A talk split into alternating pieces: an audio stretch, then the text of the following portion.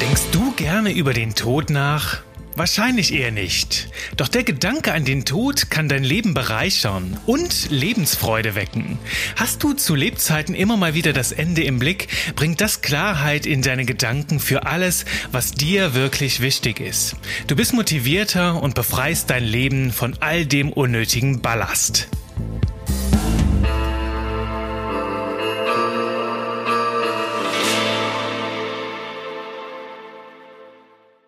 Ein explosiver Weckruf. 1888 setzte sich ein Mann namens Alfred morgens ganz verschlafen an den Frühstückstisch. Doch als er die Zeitung aufschlug, war er sofort hellwach. Er traute seinen Augen nicht. Da war eine Todesanzeige mit seinem Namen drauf. Laut diesem Nachruf war er also offiziell tot. Schlimmer jedoch als die Tatsache, dass man ihn öffentlich für tot erklärte, war die Art und Weise, wie man das tat. Denn die Überschrift der französischen Zeitung lautete Le Marchand de la Mort est mort, was übersetzt bedeutet so viel wie Der Händler des Todes ist tot. Die Rede ist hier von Alfred Nobel, dem Erfinder des Dynamits. Der war zum Zeitpunkt seines angeblichen Todes äußerst lebendig. Der Nachruf hätte seinem älteren Bruder Ludwig Nobel gelten sollen, doch die Zeitungsredaktion hatte die beiden Brüder miteinander verwechselt. Und so kam Alfred Nobel in die sehr interessante Lage, seinen eigenen Nachruf lesen zu können. Der ließ jedoch kein gutes Haar an ihm, sondern fokussierte sich auf sehr, sehr negative Seiten.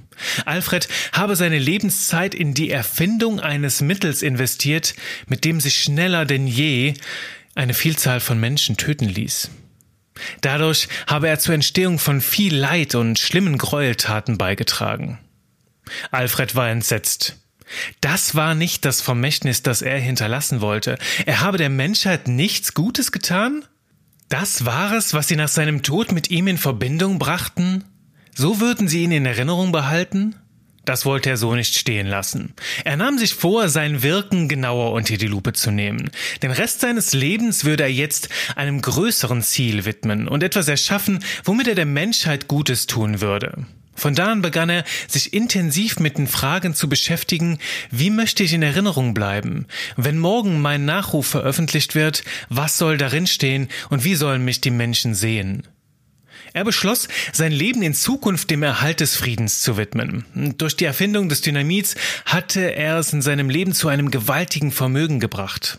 Als er 1895, kurz vor seinem Tod, sein Testament erstellte, hielt er darin fest, dass 94 Prozent seines Vermögens in eine Stiftung fließen würden. Die Zinsen dieses Fonds sollten jährlich als Nobelpreis an die Menschen gehen, die im vergangenen Jahr auf den fünf Gebieten Chemie, Literatur, Physik, Medizin und Frieden den größten Nutzen für die Menschheit erbracht hatten. Wenn wir heute den Namen Nobel hören, dann denken wir sofort an den renommierten Nobelpreis. So ist es Alfred Nobel also nicht nur gelungen, das Bild zu verändern, wie wir ihn in Erinnerung halten, sondern mit einer guten Sache unsterblich zu werden. Heute geht es um den Gedanken an den Tod und wie der dein Leben bereichern kann und dich mit Klarheit und Motivation versorgt. Doch an den Tod denken, das ist für viele absolut blanker Wahnsinn. Denn diese Gedanken wecken in uns jetzt nicht gerade Freude und Begeisterung. Schon im Mittelalter erinnerte man die Menschen mit dem Ausdruck Memento Mori, also erinnere dich, dass du sterblich bist, ständig daran, dass das Leben ein Ende hat. Vorrangiges Ziel dieser Mahnung war tatsächlich, die Menschen gehorsam, fromm und gefügig zu machen. Sie sollten nach genauen Vorstellungen leben und sich von ihren Sünden befreien, um sich für das Leben nach dem Tod zu qualifizieren. Also eine Art Recall-Veranstaltung. Das hat einen üblen Beigeschmack, denn es bedeutet für die Menschen, in ständiger Angst und Demut zu leben, ohne wirklich zu wissen, was sie später einmal erwarten würde. Lass uns aber jetzt erstmal hier auf den Schleudersitz drücken. Eject. Raus aus dieser Emotion, denn genau dort wollen wir eben nicht hin. Ich lege dir als Herz, den Tod als Barringspartner zu nehmen, um deinem Leben, wie Alfred Nobel in unserer Story, den gewünschten Twist zu geben. Denn ich sag da gerne, das Ende im Blick gibt deinem Leben den Kick. Schöner Reim, ne? Wie es die großen Schriftsteller und Drehbuchautoren auch tun, legen wir vor dem Schreiben zuerst fest, wie das Ende der Geschichte ausgehen soll. So machen das die Großen, um sich dann gezielt in ihrem Text darauf hinzuarbeiten.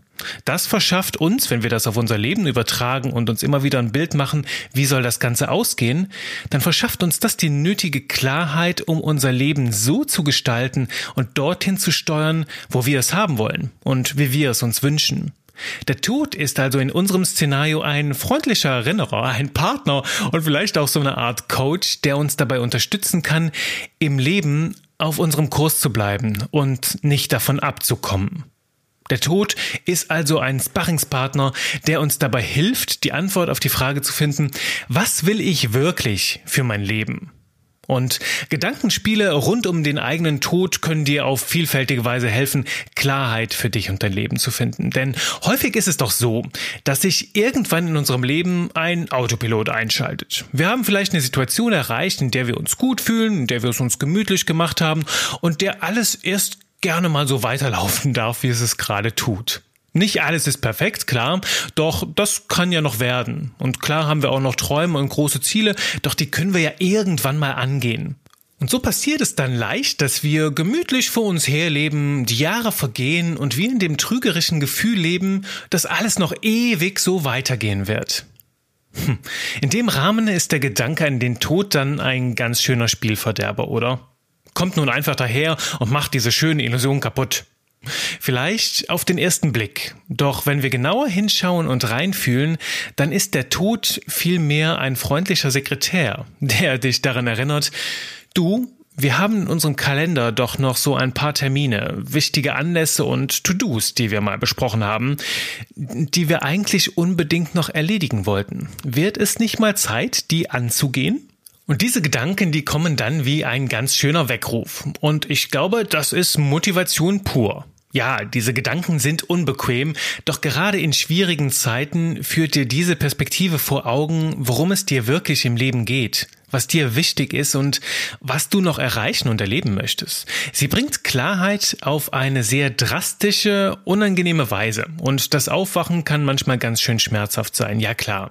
Doch gerade diese schonungslose Ehrlichkeit mit dir selbst kann mehr in deinem Leben bewirken als jeder noch so gute Vorsatz. Und die Wirkung geht tiefer als jedes Chaka und Uga Uga und doofes Motivationsgetue. Du fragst dich dann, was will ich wirklich und womit verschwende ich vielleicht gerade meine Zeit? Was mache ich immer wieder, was mich aber nicht dem näher bringt, was ich in meinem Leben wirklich erreichen möchte?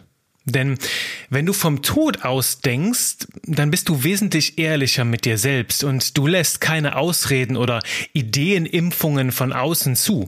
Du lässt sie nicht gelten und du entlarvst ganz schonungslos alles, was nicht deins ist. Ja, befrei dein Leben von all dem Müssen, Sollen und Dürfen, von diesem Ballast, den dir andere eingetrichtert haben. Jetzt ist der Blick frei für das, was wirklich für dich zählt. Und sieh es mal so, du beschäftigst dich mit dem Tod aus Liebe zum Leben.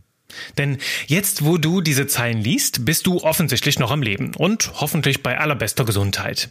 Du hast also noch die Kraft und die Zeit, wie Alfred Nobel das Ruder herumzureißen. Viel schlimmer ist es doch, wenn der Tod ganz plötzlich vor der Tür steht und dir schlagartig bewusst wird, was du noch im Leben willst. Doch wenn das so kommt, dann hast du keine Chance mehr, etwas davon umzusetzen. Und das tut dann richtig weh.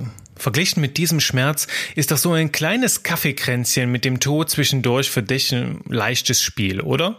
Außerdem gibt es ein paar fantastische Bücher und auch Filme übrigens. Kennst du Rendezvous mit Joe Black? Da geht's ja genau darum. Ähm, und aber ich möchte jetzt hier in erster Linie auf die Bücher einsteigen, die dir die Auseinandersetzung mit diesem Thema noch deutlich leichter machen und die eigentlich ein riesiges Geschenk sind, wenn du dich dessen annimmst und wirklich mal da tiefer mit reintauchst. Und genau darin möchte ich dich jetzt mitnehmen, dieses riesige Geschenk auspacken, wenn Sterbende ihre letzten Gedanken mit uns teilen. Denn die Gedanken zu dieser Podcast-Folge haben mich in den letzten Jahren zu ein paar spannenden Büchern zum Thema geführt. Darunter ist zum Beispiel das Buch Letzte Wünsche von Alexander Krützfeld oder Fünf Dinge, die Sterbende am meisten bereuen von Bronnie Ware. Die darin geteilten Gedanken sind in meinen Augen echt wie geheime Cheats, wie Codes, wie Tricks und gigantische Geschenke, die deinem Leben einen riesigen Vorteil verpassen. Denn du kannst jetzt schon das wissen, wofür andere durch eine echt dunkle Zeit gehen müssen. Und Bronnie Ware zeigt in ihrem Buch, wenn äh, sterbende Menschen nochmal von vorne anfangen könnten oder mehr Zeit hätten, dann würden sie mehr riskieren und mehr unternehmen, statt sich Wünsche zu verbieten oder die wichtigen Dinge auf die lange Bank zu schieben. Oder ganz nach dem Motto hier unseres Podcasts, sie würden sich trauen, ganz sie selbst zu sein und voll ihr Ding zu machen. Und Bronnie Ware hat fünf Dinge ermittelt, die Sterbende anders machen würden oder bereuen am Ende ihres Lebens. Und lass uns da mal kurz reinschauen. Da ist der Wunsch Nummer eins. Ich wünschte, ich hätte den Mut gehabt, mir selbst treu zu bleiben, statt so zu leben, wie anderes von mir erwarten. Und du weißt, das ist ganz zentrales Thema dieses Podcasts, denn viel zu oft tun wir die Dinge, weil man sie ebenso tut. Wir geben viel zu viel darauf, was andere von uns denken und dann schlagen wir Wege ein, die eigentlich gar nicht unsere sind. Und dann merken wir erst nach vielen Jahren, was wir eigentlich dafür opfern mussten. Frag dich stattdessen, was ist mir wirklich wichtig, bevor ich gehe? Und setze anschließend deine Prioritäten genauso um. Der Wunsch Nummer zwei ist, ich wünschte, ich hätte nicht so viel gearbeitet. Ja, und manche gehen in ihre Arbeit voll auf und versinken darin, andere wittern die Chance, viel Geld zu verdienen und sich dann damit ihre wahren Wünsche zu erfüllen. Doch wenn es wirklich drauf ankommt, dann merken wir doch, dass für uns eigentlich ganz andere Dinge viel mehr zählen als Geld und ständige Produktivität. Und ist es nicht besser, sich das schon früh genug bewusst zu machen? Dann gibt's Wunsch Nummer drei. Ich wünschte, ich hätte den Mut gehabt, meine Gefühle auszudrücken. Und erinnere dich da an die Podcast-Folge, an die letzte zum Thema Verletzbarkeit. Darin geht es genau darum, dich so zu zeigen, wie du bist und die Dinge beim Namen zu nennen. Teile ehrlich mit, wie du dich fühlst und sprich die Worte aus, die andere so dringend hören sollten. Bring das nach außen, was in dir steckt, damit es sich frei entwickeln kann. Wunsch Nummer vier.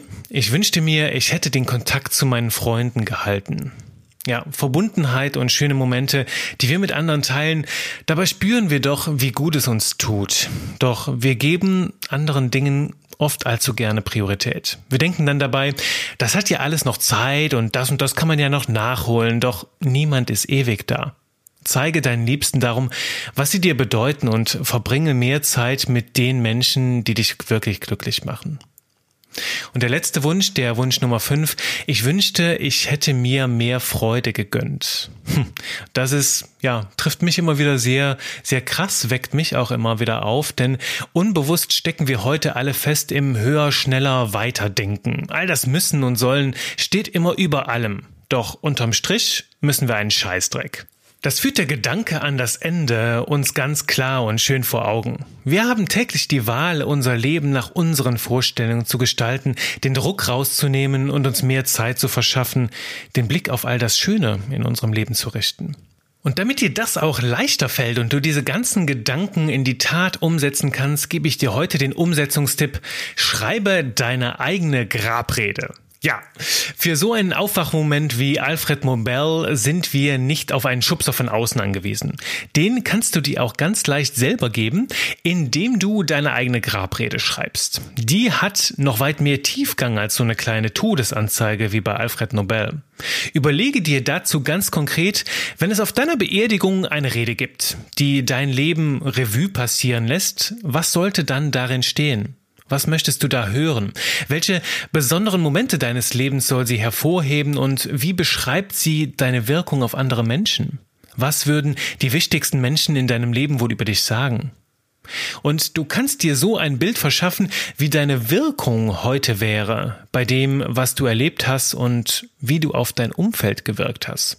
Doch danach darfst du auch für dich die Traumbox ganz, ganz groß aufmachen und dich fragen, was soll denn da noch vorkommen? Was soll denn jetzt noch kommen, was ich heute noch nicht erreicht habe? Das können Ziele sein, das können Erfahrungen sein, die du machen willst oder besondere Momente, die du erleben willst, Fähigkeiten, die du noch entwickeln willst oder Persönlichkeitszüge, die du ausleben möchtest. Menschen vielleicht auch, die du noch kennenlernen willst.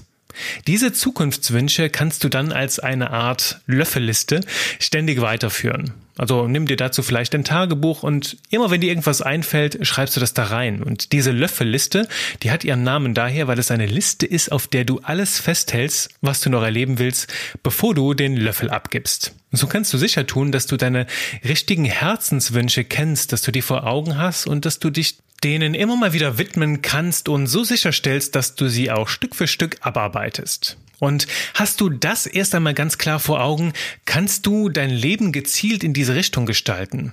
Und das hat zumindest bei mir noch einen ganz besonderen Nebeneffekt bewirkt. Du verlierst immer mehr die Angst vor dem Tod. Denn du weißt jetzt, dass du mit den wichtigsten Fragen, dass du dich mit denen schon längst beschäftigt hast und dein Leben in vollen Zügen lebst.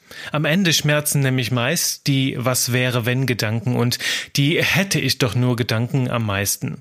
Die schiebst du so nicht länger auf, sondern du packst sie an. So kannst du auch all die schönen Dinge noch bewusst erleben und gehst deutlich entspannter durch dein Leben. Denn du weißt jetzt, ich habe die volle Klarheit und ich mache ganz genau mein Ding. Und dazu nutze den Tod immer mal wieder als Sparringspartner, bring dich auf deine Fährte und dabei wünsche ich dir ganz, ganz viel Spaß beim Erleben. Ich freue mich, wenn du deine Gedanken, deine Erfahrungen hier mit diesem neuen Sparringspartner in den Kommentaren auf meinem Blog unter genieundwahnsinn.de mit mir teilst und wünsche dir alles, alles Gute. Trau dich, du zu sein, trau dich, dein Ding zu machen.